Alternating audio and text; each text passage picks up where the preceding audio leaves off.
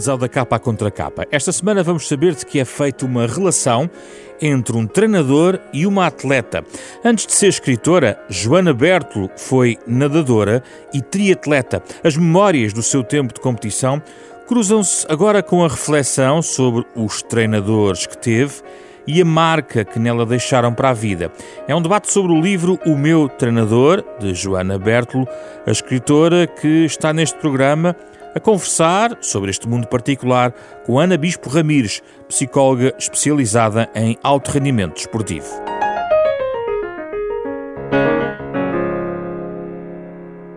Bem-vinda, Joana e Ana. Obrigado por terem vindo ao nosso programa. Joana, conte-nos lá, não sabíamos que tinha sido atleta. É verdade, é, então. uma, é uma parte da minha vida sobre a qual não, não falei muito até agora, mas que com o tempo percebi que é foi tão determinante da pessoa que eu me tornei e até da forma como eu escrevo, um, que quis também algum espaço para refletir eh, melhor sobre o impacto que tiveram aqueles 10 anos, 8 anos, ou seja, no fundo, o período da minha adolescência, uh, com uma prática diária muito, muito importante e muito intensa de treino. E porquê agora? Houve algum clique para escrever este livro? Uh, foi uma sucessão. Começou numa encomenda que depois não deu em nada. Um, claro, uh, o tema da autobiografia surgiu no meu último romance, por contradição, ou seja, eu tenho o meu último romance, A História de Roma, uh, é a história de, de uma Joana. Um, e, e, propõe aos leitores essa, essa, essa ideia autobiográfica, mas de facto não é, é um romance, é uma ficção. Uh, mas quis desafiar-me a, a, realmente ter uma relação de, de verdade, de umas memórias. Quis um texto que fosse mesmo sobre a minha experiência pessoal, em que, em que não me permitisse ficcionar. E de, das várias experiências que me ocorreram, uh, aquela com a qual estava mais confortável em expor-me, ainda que depois vim a descobrir que o conforto não durou muito tempo. Hum. Uh, era, era esse ano. E porque acho, acho fascinante, havia ainda imensa coisa que, ainda há imensa coisa sobre a experiência de, do desporto e do desporto uh, praticado de forma mais, mais intensa e mais devota que me, que me fascina e que está ligado a muitas outras coisas. E que não se esgotou no livro? E que não se Porque abre muitas portas, como vamos aqui falar, não é? Sim, de todo. Uh, o que achei uh, curioso no livro, Joana, nós não vamos contar o livro na totalidade, isto não é essa a ideia do programa, mas é refletir sobre algumas coisas que a Joana escreve. Uh, é, é, que às, às tantas o seu livro chama-se O Meu Treinador, mas na verdade é a sua quase uma autobiografia de atleta, no fundo é... Porquê é que decidiu um, colocar o ângulo no treinador, sendo que o seu o trajeto de todo o livro é à volta da sua experiência também como atleta? Porque os diferentes treinadores, no seu, nos seus tão diferentes estilos de, uh, de liderança, nas culturas de treino que geravam à sua volta, na forma como uh, inspiravam, motivavam, mas também limitavam, acabaram por ser muito determinantes do que, do que foram as diferentes épocas uh, da minha vida enquanto atleta. Ou seja, primeiro fui nadador e depois fui triatleta.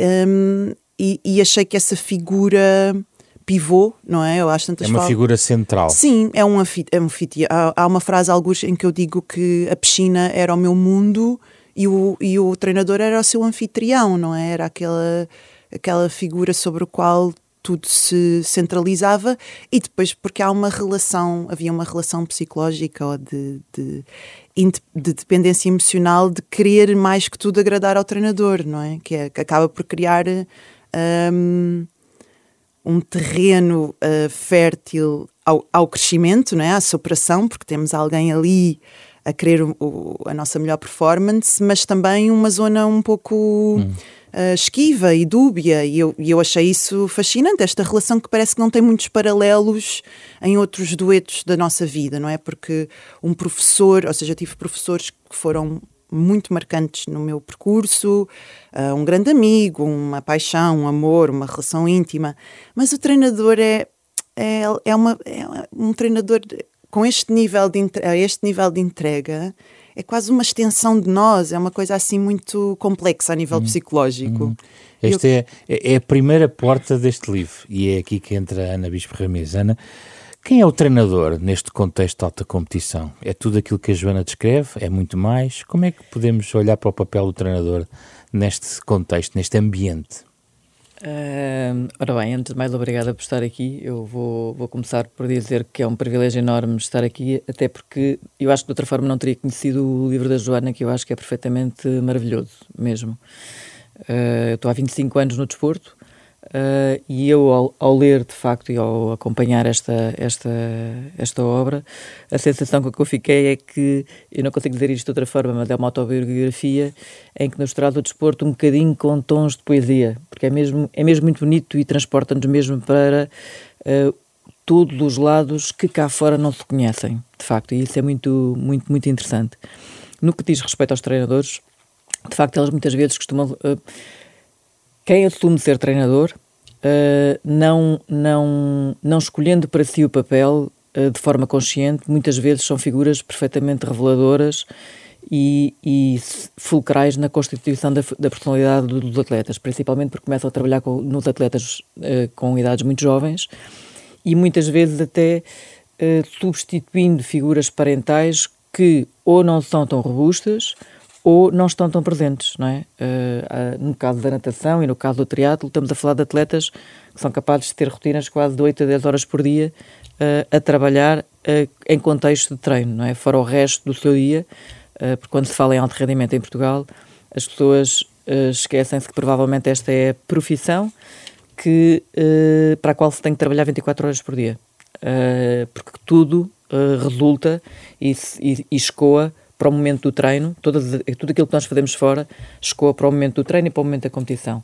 E, portanto, há uma ligação, de facto, central na figura do treinador, que muitas vezes também, uh, e idealmente, centra em si tudo o que é o funcionamento da equipa multidisciplinar que trabalha com o atleta. Mas isso independentemente da idade em que surge na carreira do atleta, ou seja, essa figura central é a mesma de quem começa uma, a treinar aos 8 anos, 12, 14, 16 ou 20. Uh, mais marcante quanto mais precoce naquilo que tem a ver com a, com a estruturação da personalidade de, uh, da pessoa que por acaso calha ser atleta, que eu gosto de utilizar esta expressão, não é? O, o, problema que nós temos da especialização precoce tem um bocadinho a ver com isto, não é? é que se os atletas fazem a sua vivência única e, única e exclusivamente por essa via e, e, o contexto não lhes passa esta mensagem que eles são pessoa e para além disso calha serem atletas, não é? Esgota-se tudo nesse contexto em particular e depois podemos vir a ter problemas à frente naquilo que tem a ver com as questões da saúde mental Já e tudo mais. Sim. E portanto, quanto mais precocemente os, os miúdos são envolvidos nestas, uh, neste nível de especialização, mais importante é nós não termos um treinador, mas um educador. E de facto alguém que, para além de ser muito especialista naquilo que é a sua área técnica do ponto de vista desportivo, seria fundamental que o fosse na área da literacia emocional. E, e é da... ou não é? Na maioria dos casos.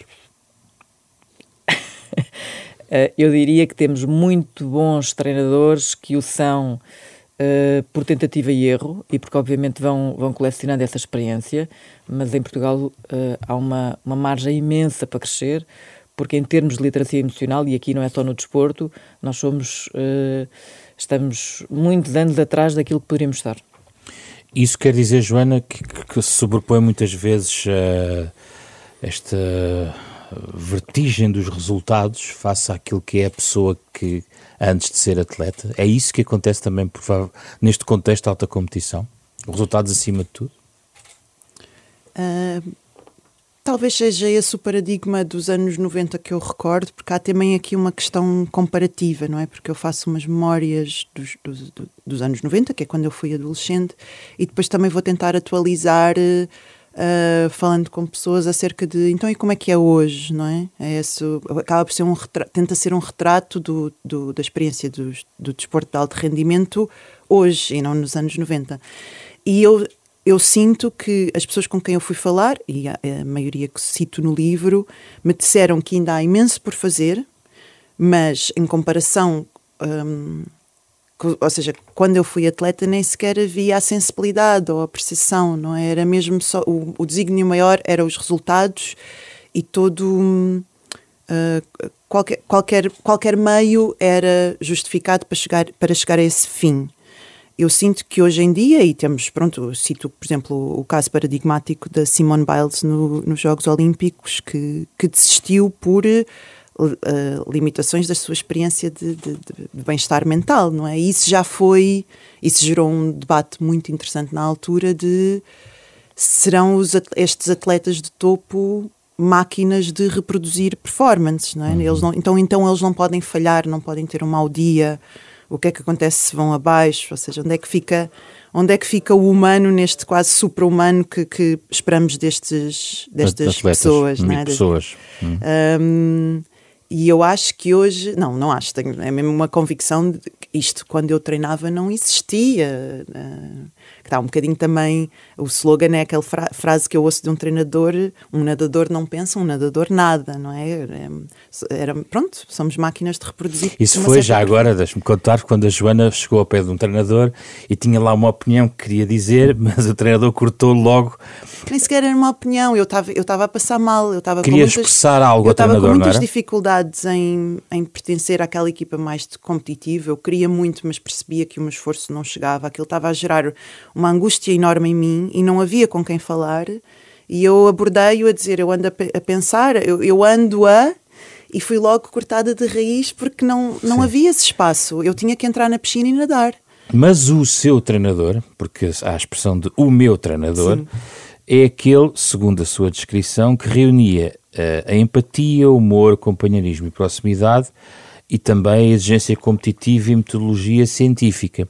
Era o treinador ideal, o treinador perfeito? Ah, é, eu gosto de pensar que sim, porque lhe tenho uma grande, uma grande sensação de dívida. Ou seja, só para explicar, um, o livro faz assim uma passagem um, por quatro experiências de quatro treinadores diferentes, todos homens, que também é um tema que é debatido no, no livro, o facto uhum. de eu não ter podido ter uma treinadora. Um, mas de facto o quarto e último, aquele com que eu levei mais a sério o desporto e tive, alcancei resultados mais, pronto, assinaláveis, sendo que nunca foram uh, assim tão assim tão exemplares que justifiquem uma autobiografia de uma atleta, mas eu, eu tentei. Um, esse quarto treinador, um, de facto, eu acho que ele que ele reunia qualquer coisa ainda raro para a época de uma, de uma sensibilidade de, perceber a miúda que eu era, não é? Com todas as contradições e uh, algo tumultuosa e exigente e curiosa e conseguir eh, relacionar-se comigo de uma maneira que me levava a, a, conseguir dar o meu melhor e realmente os meus melhores resultados foram com ele e, e o período em que eu me senti melhor a fazer o que fazia, que não andava sempre em esforço, a sentir-me na cauda de, de um mais equilibrada, mais equilibrada, sim, mais harmoniosa. Ana, isso é muito importante. A rotação de treinadores, há vários treinadores que marcam o atleta. Uh, é verdade que alguns acompanham muito mais tempo, mas eu não sei se há alguma tendência hoje em dia de maior rotação de atletas. Ouvimos sempre falar. Historicamente havia sempre um treinador que se associava a um determinado atleta. Nos, uhum os grandes campeões de atletismo tiveram, em Portugal, tiveram um treinador muito marcante. Essa rotação uh, é, de certa forma, saudável para estes laços, por um lado, existirem, mas também existir uma outra forma de trabalhar e, uhum. e diferentes formas de trabalhar com a pessoa para além do atleta. Uh, eu diria que uh, é, é, muito mais frequente a manutenção do mesmo treinador numa dada modalidade, uhum. Nomeadamente as modalidades individuais. Ténis, eh, natação muitas vezes, triatlo, principalmente quando eles atingem uma idade mais madura, atletismo, e onde se estabelecem as relações de facto também mais profundas, não é? Porque são muitas horas no dia a dia que estão juntas. O que acontece muito frequentemente é que, uh, idealmente, os treinadores com mais capacidade deveriam ser aqueles que estavam na formação e não acontece. Muitas vezes o que acontece é que estão na, na no contexto já da competição e da alta competição e, portanto, uh, temos uh, histórias menos felizes do que esta que a Joana trouxe, porque temos uh, miúdos com treinadores menos capacitados, porque não têm, não têm formação para fazer esse mesmo tipo de processo. Idealmente nós devemos ter sempre determinado tipo de rotação para termos diferentes mentores, mas há, isto do ponto de vista da aprendizagem, mas nós estamos a falar um nível de especialização tal, a partir de um dado, dado nível de competitivo, que o processo de adaptação uh, a um novo treinador ou uma nova metodologia pode comprometer uns Jogos Olímpicos. E, portanto, tendencialmente isso não acontece com tanta frequência e quando acontece é feito de forma programada. E estes impactos oscilantes que vão ter num atleta a troca de treinador, este uhum. tinha um perfil mais frio, aquele é uhum. mais, no fundo, mais próximo. Tem um grande impacto no, no desempenho desportivo? Completamente, completamente. Aquilo que a, que a, que a Joana caracteriza como o, o meu treinador, uhum. na realidade, provavelmente é uma pessoa que, em termos de um, características de liderança, teria sucesso em diferentes contextos de performance. Isto não é só no desporto, é na música, é, é, é, é na dança, é nas empresas, ou seja, o que o desporto tem de maravilhoso é, é ser este laboratório de, de, exposição de como é que nós humanos nos comportamos, porque exacerba tudo o que são emoções e tudo o que são vontades e, e, e, motivações. E, portanto, nós podemos retirar uma aprendizagem gigante para aquilo que é o impacto nas diferentes áreas da sociedade. E acho que, de facto, isso é o que é mais, mais importante. Mas, uh, quando nós temos atletas, precisamente também porque a questão do treino de competências emocionais não é uma disciplina que deveria, isto, isto levaria-nos a outra conversa gigante, não é? Uh, não é uma disciplina que está integrada no currículo uh, das escolas, mas sim algo que surge muito tarde na vida das pessoas. O que acontece é que muito frequentemente os atletas não têm as competências emocionais necessárias para lidar com estas adaptações. E o que é que nós podemos observar às vezes? Um atleta que é brilhante uh, quando está acompanhado com um dado treinador e no, com o treinador a seguir de repente parece que desaprendeu tudo. Porquê? Porque a um, dado patamar o que é, o treinador é um facilitador, deve ser um facilitador da competência do atleta e saber de facto carregar nas teclas para ele conseguir estar, entrar naquilo que a Joana caracterizava no seu livro, nos tais estados de flow, que é o, o ponto ótimo de performance. Eu costumo, a, a Joana fala no, no exemplo do, de Tóquio, eu estive em Tóquio, uh, portanto conheci a experiência por dentro, e quando, com aquele calibre de atletas, quanto menos atrapalharmos melhor porque eles na realidade têm tudo, não é? E portanto uh, temos que ser facilitadores daquilo que é uh, os seus Quando menos atrapalharmos, está a falar também do treinador? Curiosamente, a investigação científica diz-nos que nos atletas de alta competição, nos grandes palcos, o principal, uma das principais fontes de pressão somos nós. Psicólogos, médicos, fisioterapeutas, treinadores, staff. Média. Mídia, claro, claro. Porquê? Porque aos atletas hoje em dia já se exige, a muitos deles, o trabalho com o trabalho na área da psicologia, eu trabalho com uma série deles, mas curiosamente os treinadores ainda não agarraram isso, nem os psicólogos, nem os médicos, ou seja, todo o entorno que está à volta dos atletas e exige um, um desempenho de alta competição também na área emocional aos atletas que a própria estrutura não tem. E isto é uma coisa que também tem que ser mudada, não é? Porque, por isso é que eu dizia que nos grandes palcos, uh, quanto menos falarmos ou intervirmos, melhor. Compreende isto, Joana? Que interessante. Um, compreendo, sim. Uh, ao mesmo tempo, o facto, há, há pouco perguntava-me sobre porque é que o título é este, o meu treinador, e também havia a vontade de, de, ainda que retratar experiências tão específicas, as glórias e os dramas do dia a dia destas pessoas, um, também dar a ideia de que eles, levando aos, aos ombros uh, representando uma nação, ou representando uma equipa, ou representando uh, uma seleção, o que seja, uh, eles são eles são o pináculo de uma grande equipa de gente, não é? Isso, esta, ou seja, para haver um, uma performance desta, uma pessoa desta, é preciso que haja uma boa equipa, assim, uma, uma sinergia de, de, formas de saber e de fazer e de estar eh, por detrás e deles. inclui a família nessa equipa? E que inclui a família, e que inclui uma, uma comunidade e que e muitas vezes estas, estas, estas pessoas que são supostas estar por trás e dar apoio e são essenciais para a performance do atleta, da atleta, um, são fatores de pressão extra ou de inseguranças ou de ruído de alguma forma um, são inibidores da melhor performance. Isso é, é, muito, é, um, é um dos, dos fenómenos mais interessantes. E aí o treinador é essencial para equilibrar-se emocionalmente também como atleta? E pergunto isto porque esta pressão toda, uh, há quem lide melhor ou pior, mas isso provavelmente também se trabalha. Uh, e desse ponto de vista da sua própria experiência, porque a Joana também conta muitas vezes a sua necessidade de trabalhar mais e mais, chega a dizer que a escola, a família era quase o intervalo, não é? Era. Entre tudo aquilo que fazia, não é? Não era quase, era mesmo. Há ali uns anos em que realmente tudo, tudo fica direcionado uh, para esse fim. É uma, é, é, uma, é uma atividade de 24 horas. Tudo o que se come, como se descansa, as horas que se dorme, o que se faz nos intervalos, como se visualiza, como se lida, como se antecipa o treino, como se lida depois do treino, como se recupera do treino. Está sempre tudo, é uma, é uma, é uma obsessão, é uma, é uma entrega muito muito total. Como é que constrói uma armadura de saúde mental para essa exigência toda?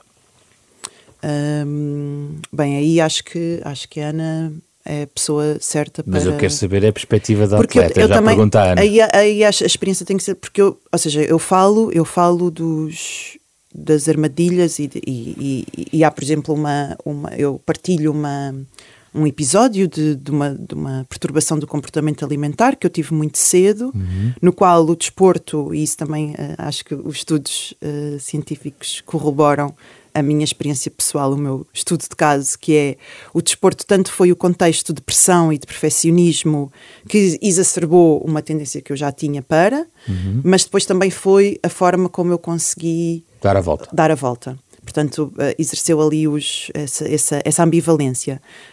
Um, mas eu também nunca tive nos meus ombros uh, a pressão de uma nação, por exemplo. Eu nunca fui aos jogos, nunca, fui, nunca ou seja, também não sei, uh, na experiência empírica, fui, fui falar para, para ver se constava deste retrato. Tentei que este retrato não fosse só sobre a minha experiência, mas a minha experiência não é uma experiência de topo, nesse sentido que eu não fui não fui, não, não estive, não fui das melhores atletas havia, da nossa. Mas havia uma dose de pressão sobre si própria. Que às vezes é é de mim sobre mim próprio. É Começa, ou seja, há, há, todos estes fatores, as pessoas que estão próximas, uma ideia de, de mídia ou de, de, representar uma nação, e depois há a nossa luta connosco, connosco próprio. Mas vivia bem com a ideia de ser a última a sair dos blocos quando partia na, na, na, na natação? Há uma evolução, eu falo, ou seja, eu fui, uma, eu fui melhor, eu, eu tive um desempenho melhor enquanto triatleta do que quanto nadadora, de facto, quanto nadadora nunca tive resultados nada nada marcantes, mas eu convivia muito bem com isso, porque lá está o outro, o outro aspecto da pertença do grupo, do cotidiano, do, do fazer tarefas difíceis, do superar-me. Eu adorava nadar, adorava estar ali com aquelas pessoas e tinha, pronto, e tinha um, nessa altura tinha um ótimo treinador de, dessas, dessas, dessas fases, né? estamos a falar, eu tenho 10, 11, 12 anos, já não, não sei muito bem especificar, e tínhamos um treinador que realmente gerava uma cultura muito muito benéfica, muito muito boa para aquela idade onde tínhamos. Onde depois, claro, uns xingravam e outros não tanto, eu era dos outros que não tanto, mas não me lembro disso me pesar muito. Só lá, tá, quando, quando evolui para equipas mais competitivas e comecei a, a sentir que já não pertencia, já não podia pertencer, porque não pertencia aos que andavam, não é? Aos que aos que traziam. Havia os que andavam e os que não andavam, Sim, não é? assim na sua descrição. E eu não trazia medalhas para casa e isso começou a, fazer, a ser um fator de, de, de, exclusão, não é?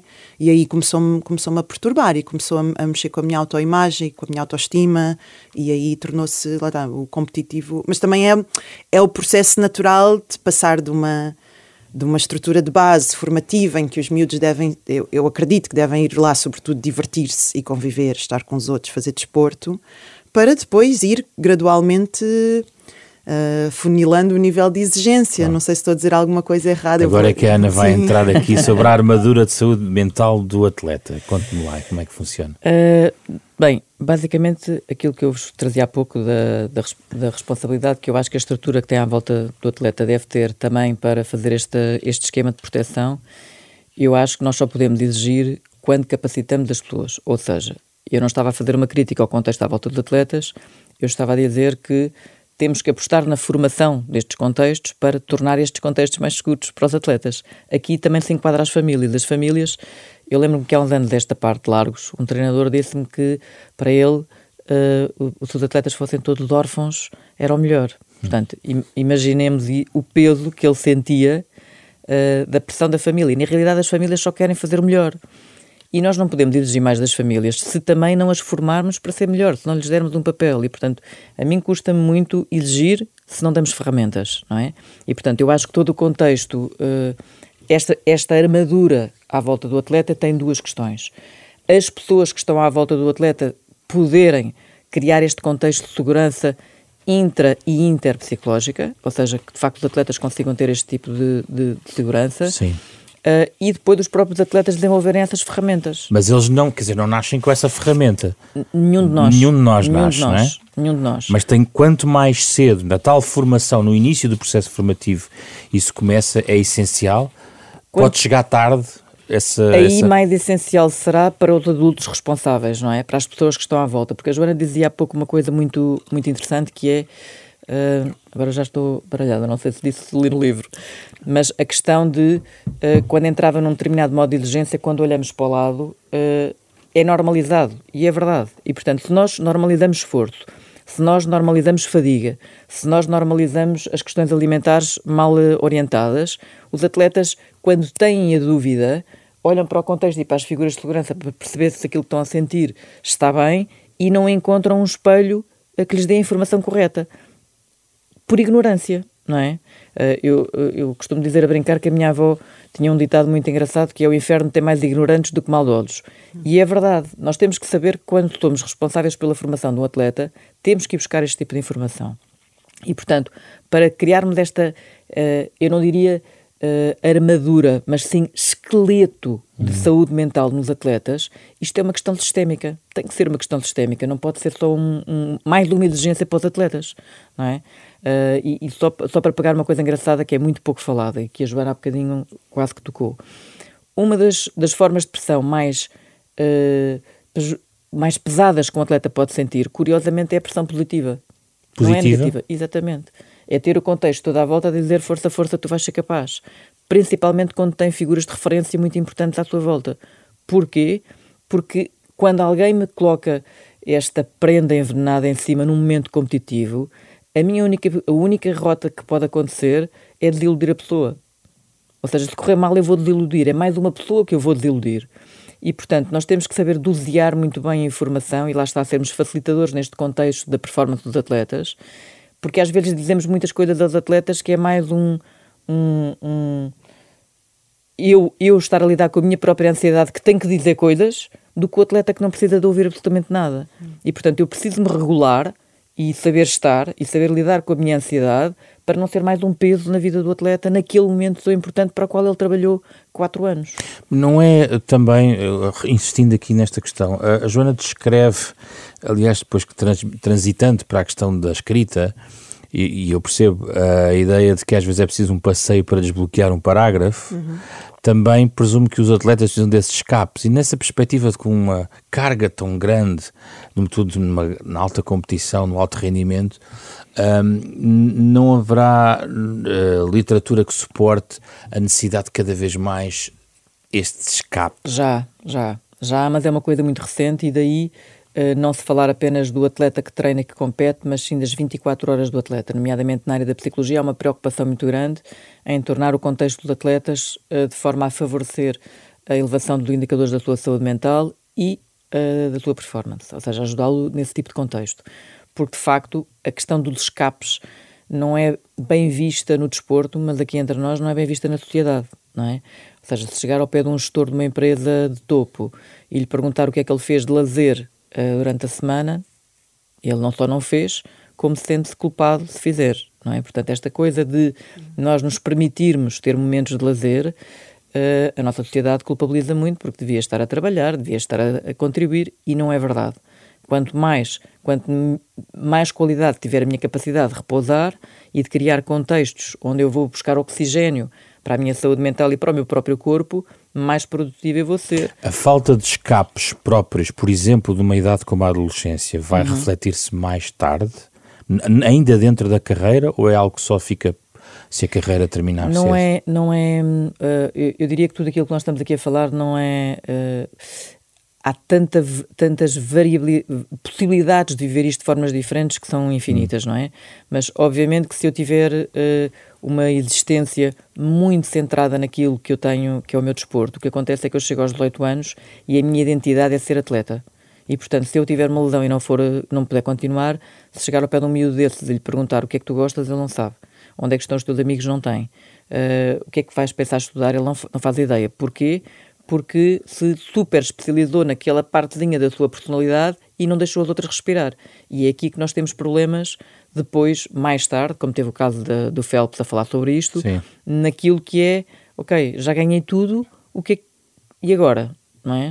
Tipo, e, portanto, daí ser de facto muito importante entendermos que eh, os nossos atletas precisam de facto deste tipo de, de, de experiência, que é poderem respirar as 24 horas do dia e serem ajudados a, a, viver isto da forma mais saudável possível, seja do ponto de vista físico, seja do ponto de vista mental. Joana, não sei se quer acrescentar alguma coisa, tinha aqui uma coisa a seguir sobre aquilo que a Ana estava a dizer, estava a reconhecer-se. É uma diferença em relação ao, ao seu tempo de atleta?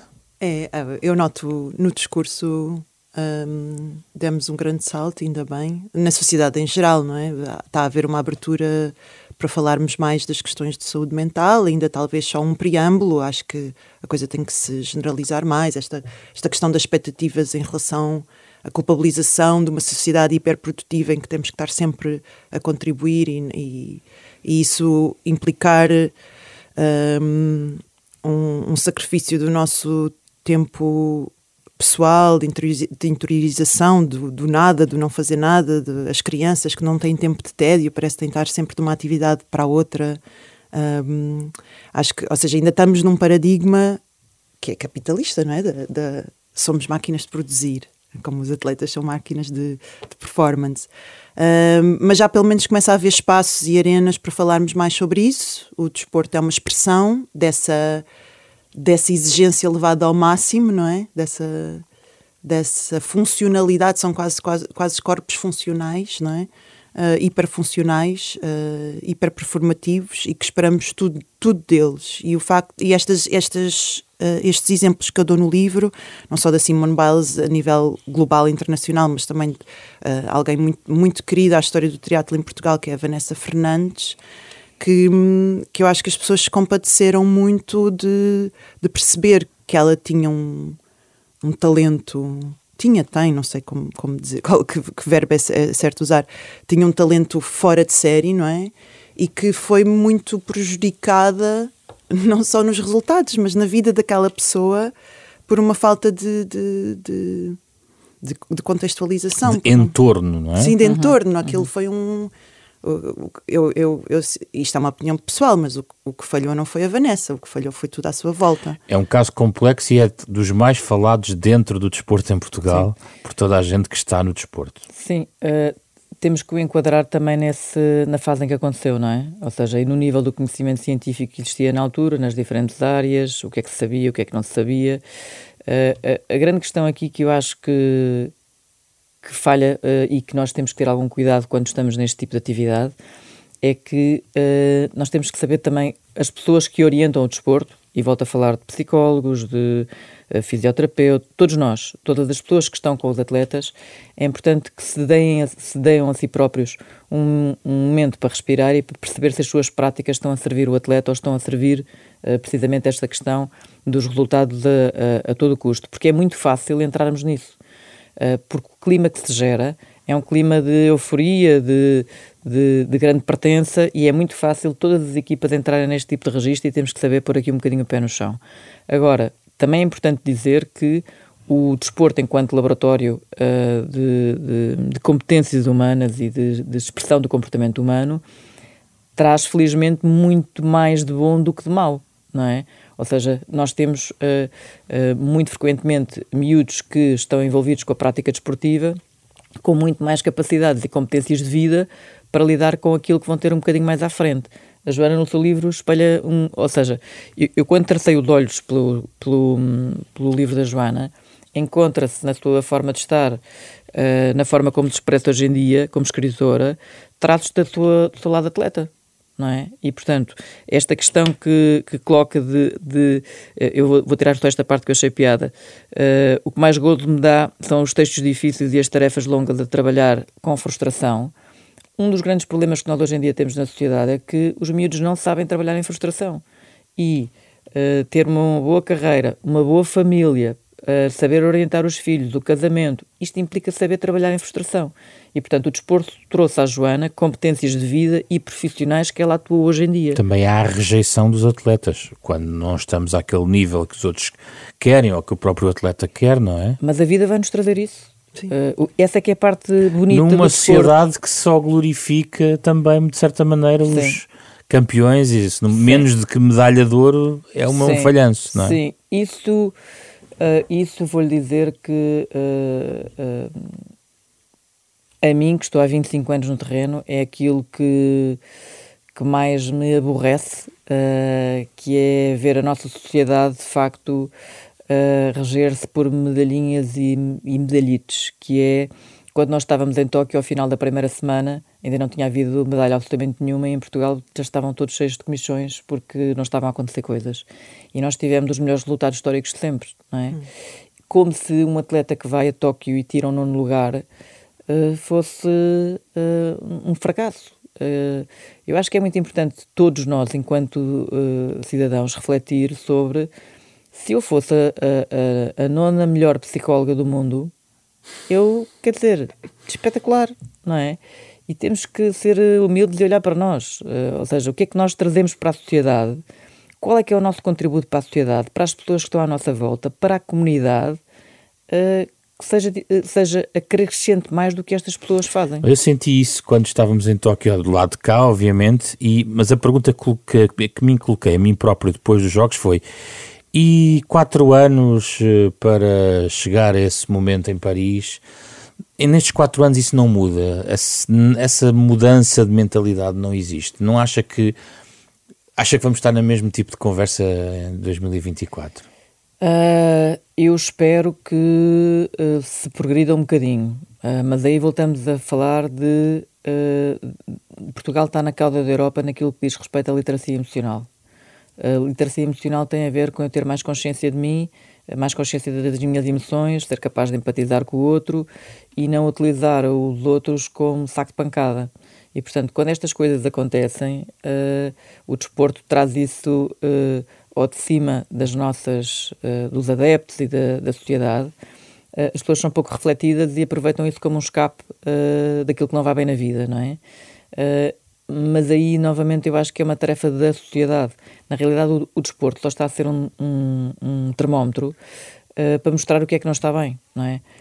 Muito recentemente aconteceu aquele caso em Espanha com o Rubiales. Uhum. Aquilo, não, aquilo, aquilo não é uma. Eu nem considero aquilo uma questão de género, aquilo é uma questão de poder. Uhum. As pessoas que estão em cargos de poder não foram educadas, não foram educadas, não foram treinadas para estar em cargos de poder. E, portanto, isto acontece ali, mas acontece nas empresas a toda a hora, nas escolas, em todos os locais onde há assimetrias. Que é, se eu não conheço os meus direitos e se eu não conheço os direitos do outro, e, e, e se perguntar a 10 pessoas, 9 não sabem, como é que eu vou identificar se a minha área de, de direito pessoal está a ser transgredida ou não? E, portanto, há todo um movimento de educação e, e, aí perdoem-me, mas eu sou acho que sou uma educadora desde sempre, muito mais do que outra coisa. Eu acho que é preciso educar as pessoas precisamente nesse sentido. Ainda bem que fala nisso, porque eu queria perguntar à Joana, voltando um bocadinho ao, ao livro, uh, deste ponto de vista, naquela sua conversa com a sua amiga da natação com quem melhor se dava uhum. e que rogou que não a identificasse no texto, Sim. tiveste sorte. Isto tem a ver com talvez aquilo que falou no início da relação que pode ser esquiva e dúbia, foram estes os termos que a Joana usou no início agora da nossa eh, conversa, na relação entre treinador e atleta. Eh, eu gostava de ouvir sobre isto, eh, sobre este resvalar da, da relação. Parece-lhe que teve efetivamente sorte para aquilo que, vai, que ouviu também?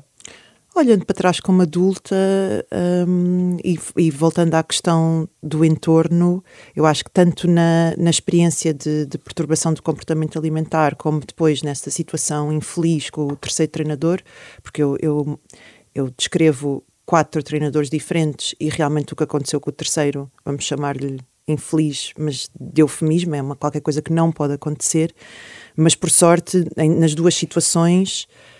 Um, tive um entorno, um, pessoas à minha volta que me conseguiram, uh, que sinalizaram, que ou seja, que pararam o movimento antes de se tornar. Um, uh, Mais grave ainda. Lá, na zona do traumático, não é? Ainda que nos marque sempre. E, e, e eu, ao escrever este livro, é que eu também percebi que havia ali uma série de experiências com as quais eu nunca mais tinha lidado. E nisso foi, foi uma das partes mais duras de escrever este, este livro, foi realmente ter que ir definir comigo e depois com, com, essa, com a ajuda dessa amiga e da, da minha irmã, o que é que aconteceu realmente com aquele terceiro treinador. Tinha ficado numa névoa no seu trajeto? Tinha ficado numa zona onde eu não queria ir cutucar, eu não queria ir pensar, não queria, não queria pensar em mim própria, nem nas, não, não queria também denegrir a experiência desportiva, porque acho que fica claro uh, para quem ler este, este ensaio que eu, eu, sinto que devo muito àqueles anos, a pessoa que eu sou, e, e tenho um fascínio pelo desporto e tenho uma grande admiração por este laboratório, como diz a doutora Ana, um, ainda que o ensaio também passe muito tempo um, a descrever as questões que correm menos bem ou assumidamente mal, não é? E, e, e, acho que isto não é contraditório. Acho que, não, acho que o desporto, nos seus vários escalões, exerce uma, uma função social, comunitária importantíssima e ainda assim temos que estar atentos. Claro. Um... agora só, Sim, Ana, claro. Só uma nota em relação a este tema. É muito engraçado porque, por exemplo, novamente, falta de uh, o, o lado leigo da nossa sociedade. Isto que a Joana acabou de caracterizar é típico de uma situação de potencial abuso, que é nós, uh, quando estamos numa, perante uma situação de potencial abuso, a nossa resposta de adaptação psicológica para sobreviver àquele contexto é fazer uma coisa que se chama dissociação. Isto quer dizer o quê? Quer dizer que fica lá o meu corpinho, mas a minha cabecinha vai para outro sítio. Por isso é que muito frequentemente as vítimas de abuso só acedem a este tipo de informação anos depois, muito frequentemente, ok? O que é que a sociedade nos diz? Aqueles comentários maravilhosos de o quê? Passaram 10 anos e agora é que vens falar sobre isto? É isto, não é? Ou seja, tornando-se ainda, fazendo com que as vítimas tenham ainda um, um, outro nível de agressão quando têm de facto a coragem de falar. Agora, também gostava de, eu, eu gosto, peço imensa desculpa, de, às vezes tocar coisas um bocadinho polémicas, mas uh, eu tenho um atleta de 15 anos que foi iniciado por uma fisioterapeuta do ponto de vista sexual e isto não se fala.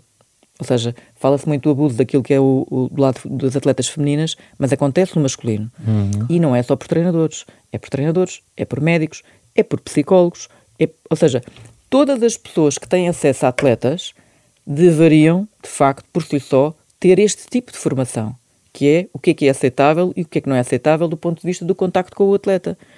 Porque, na realidade, a maior parte de nós não sabe. E o, e é, mas as ferramentas, falávamos há, muito, muito, há, há pouco de ferramentas. Desse ponto de vista, estamos, no, estamos ainda longe das ferramentas estamos que devíamos ter. Estamos muito longe só por uma razão, porque nos casos de, de evidente abuso, as vítimas ainda não têm um sistema de proteção suficientemente seguro. Até porque, numa dada, numa dada eh, fase do processo, se as questões chegarem a vias de tribunal, elas têm que aparecer e têm que, têm que falar sobre o tema.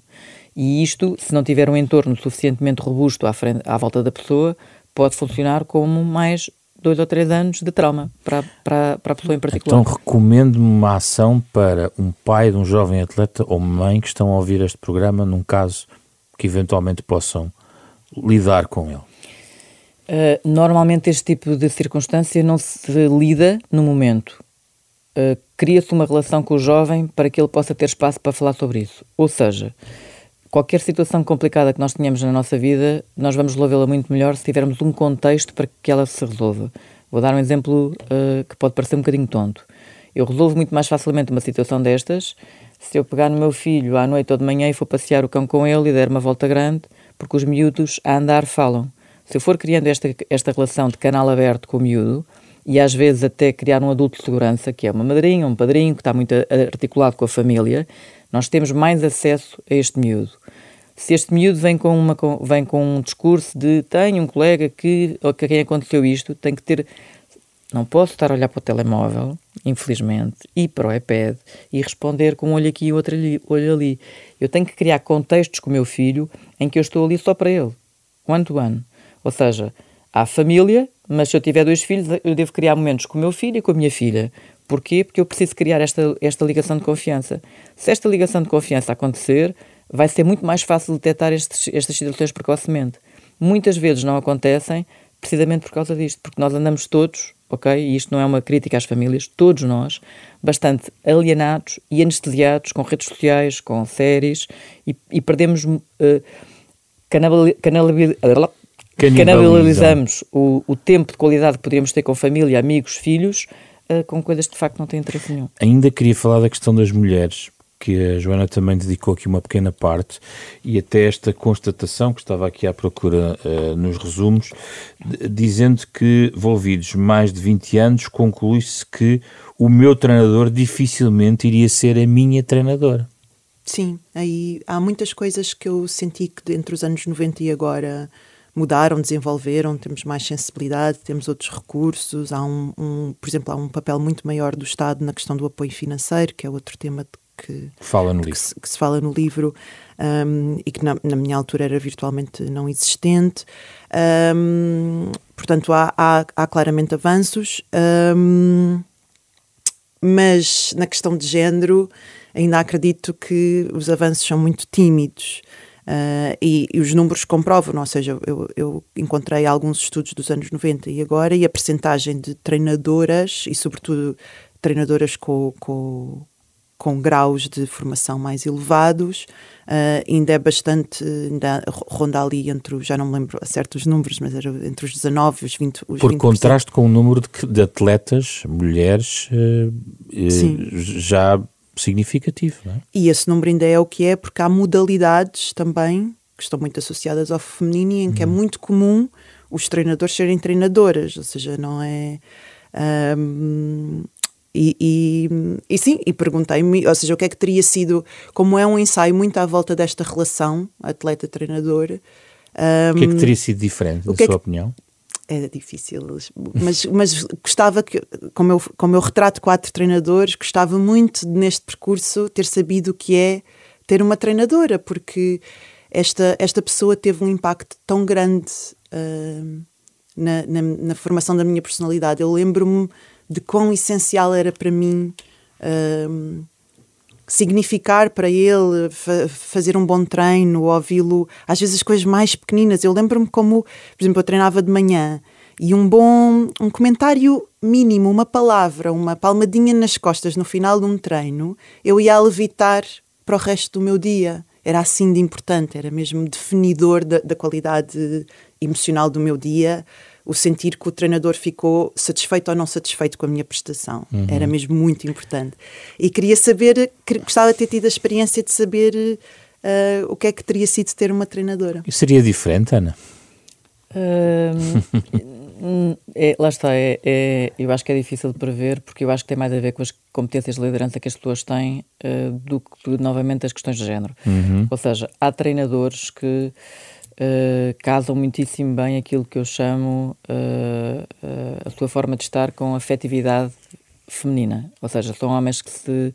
Um, que lidam muito bem com as suas próprias emoções, com as emoções dos outros e, portanto, fazem o casamento perfeito do ponto de vista da liderança. As mulheres também, ou seja, há muitas mulheres que uh, casam muito bem as suas características com a afetividade mais masculina ou a orientação para a tarefa mais masculina. Eu diria que hoje em dia e aí estamos a falar de liderança em qualquer contexto, as pessoas que estão à frente dos processos que casam bem as, as tendências dos dois géneros acabam por ter uma capacidade de maior impacto. Vamos só fechar com o pós, digamos, ou, ou a transferência da atleta para a escritora, também a, a Joana fala uh, sobre isto. Não sei se transformei as minhas limitações em vantagens ou se me resignei a elas. Importa-me mais escrever do que chegar primeiro, ou mais alto, ou mais forte o que é que transportou claramente da sua vida de atleta para a sua vida atual? Imenso, imenso, e é difícil de elencar porque é toda uma forma de estar, é toda uma energia anímica. Um, um dos medos reconhecidos de que falo no texto é o medo de ser competitiva. Uh, e aí acho que há uma questão de género. Medo? O medo de, ou seja, como é, que, como é que esta aprendizagem da competição, do gosto de ganhar, do. Uh, desse retorno positivo do nosso, daquilo que eu invisto, do nosso empenho, como é que eu levo isto para outras áreas da vida, não é? Sem me tornar porque eu, demasiado competitiva? Sim, de competitiva no sentido pejorativo, ou seja, okay. eu própria tive que lidar com os meus preconceitos em relação ao ser-se competitivo fora do âmbito competitivo. Essa foi assim uma das das questões mais turbulentas, por assim dizer. Mas depois há toda uma, uma aprendizagem da duração, também sobretudo as coisas que demoram, o tempo que as coisas demoram, do, do sacrifício, da disciplina.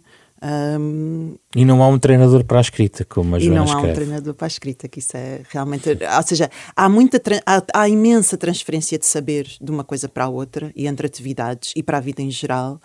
Um, mas realmente o que eu pensei, o que eu não consigo transferir para a experiência de ser escritora, um, ainda que tenha sempre muito presente a figura do meu editor, uhum. mas quase enquanto meta. Ou seja, enquanto, enquanto eu passo anos a trabalhar sobre um texto e eu visualizo o momento em que eu vou dar ao meu treinador, ao meu treinador, neste ao caso meu, ao editor, não é? ao meu editor, uh, Belo Lápis, ao meu, ao meu editor o manuscrito, mas não é aquela coisa cotidiana, diário, é? Eu vi, eu vi ao meu treinador várias vezes por dia e se não via, telefonar. Ele sabia tudo o que me estava a acontecer todos os dias, to, todo o dia. E claro que o meu editor não, se eu falar com ele de dois em dois meses já é uma sorte, então é, pronto, é muito diferente. Um, Uh, sim, uh, perdi-me um pouco. Na... Mas é isso, mas é essa a relação que eu gostava de ouvir.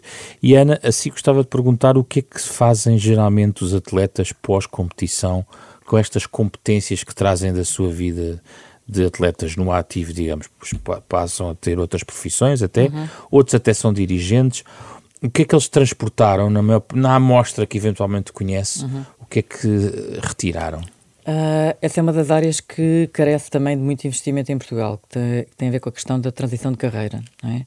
Ou seja, uh, muito frequentemente os atletas de alto nível vivem isso com um luto tremendo, precisamente porque uh, a constituição da sua personalidade aconteceu desde muito cedo na figura, na figura do atleta e da, da representação que tem para a nação, principalmente quando estamos a falar ao mais alto nível. Agora, aquilo que a, que a investigação científica nos diz é que, de facto, atletas de exceção muito frequentemente transformam-se em outros profissionais de exceção quando escolhem a sua área. E, portanto, aquilo que é importante mesmo acontecer é as pessoas entenderem, que foi isto que a, que a Joana fez muitíssimo bem, que competências são competências. Uh, nós podemos transferi-las. Aliás, só por brincadeira, eu sou de psicologia clínica. Calhou vir parar ao desporto, porque também fui atleta, neste caso muito, muito lá do bairro, uh, um, um nível muito com muito menos expressão do que a Joana, mas porque há 25 anos atrás o cidadão comum não queria saber de treino de competências e os atletas queriam. E eu sempre me apaixonei pela área do treino das competências. E, portanto, na realidade o que acontece é que uh, uh, eles, estas, ou seja, eu ensino competências de vida a treinadores, atletas, gestores, médicos, militares, e, portanto, o que eles aprendem a fazer é esta questão de devem aprender a transferir as suas competências para um projeto que os apaixone da mesma forma. O tema aqui é que a adrenalina que se sente no momento competitivo e a descarga que se sente no momento competitivo e a vivência dos estados de flow precisa ser reencontrada de alguma forma a seguir, porque isso acaba por ser um pulmão muito grande para os estados de humor dos atletas. E, portanto, é importante saber reencontrar isso em qualquer outra atividade após o final da sua carreira. E lidar com a competitividade a mais, este excesso de eu, eu diria que, tom competitivo? Eu diria que só para provocar um bocadinho a Joana, ela é muito competitiva. Ainda não se curou. Brincando com ela. Não, agora fora de brincadeiras. Eu acho que o problema é que nós entendemos... Uh, colocam no nosso software que a competição é uma coisa má. E eu, na realidade, não acho que seja má ok? Uh, tem a ver com a forma como se vive a competição, não é? E quando a Joana se tranca num contexto para aceder mais às suas emoções, para escrever de uma dada forma, para causar, uh, colocar aqueles pozinhos de perlim-pim-pim que vai fazer isto um bocadinho diferente, isto é uma forma saudável de competir consigo própria face àquilo que fez no dia anterior. E, portanto, se o foco for como é que eu vou ser mais feliz, mais centrada, mais uh, completa, mais inteira amanhã do que sou, sou hoje, isto é uma forma de competir comigo própria, não é? Portanto, a questão aqui é tentarmos perceber como é que usamos a, a este lado competitivo como ferramenta e não ficarmos reféns daquilo que é a competição que a sociedade nos traz. Muito obrigado. Uma boa conversa aqui no nosso Da Capa Contra Capa, um programa da Renascença em parceria com a Fundação Francisco Manuel dos Santos. Uma conversa que vale a pena escutar várias vezes e por isso temos o podcast com a versão integral do programa, que pode haver em qualquer circunstância. O programa tem genérico original do pianista Mário Lajinha. Esta semana com Rui Glória, André Peralta, Ana Marta Domingos, Marina Duarte e José Pedro Frazão. Regressamos na próxima semana com outro tema.